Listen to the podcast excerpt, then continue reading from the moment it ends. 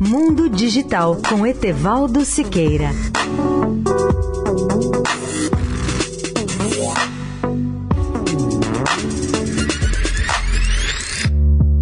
Olá, amigos da Eldorado.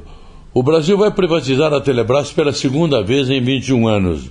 No comentário de hoje, vamos relembrar apenas a privatização da primeira Telebrás, aquela que havia sido criada em 1972 para ser a empresa holding de um conjunto de operadoras estatais de telefonia. A velha Telebrás assim funcionou de 1972 até 1998, quando o Brasil decidiu abrir mão de um anacronismo que era o monopólio estatal das telecomunicações.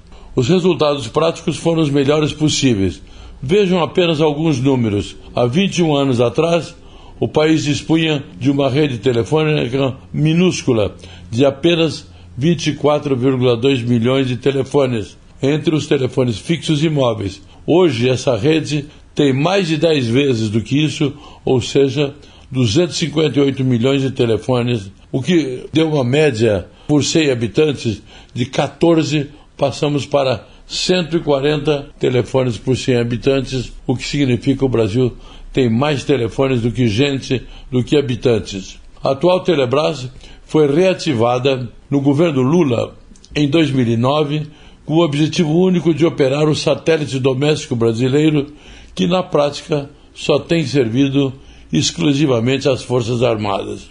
Na verdade, o Brasil conta com uma oferta de muitos outros satélites, sendo quatro da Embratel e diversos outros de operadores internacionais. Amanhã vamos falar sobre a privatização da atual Telebrás, aquela que foi criada no, no governo Lula. Etevaldo Siqueira, especial para a Rádio Eldorado.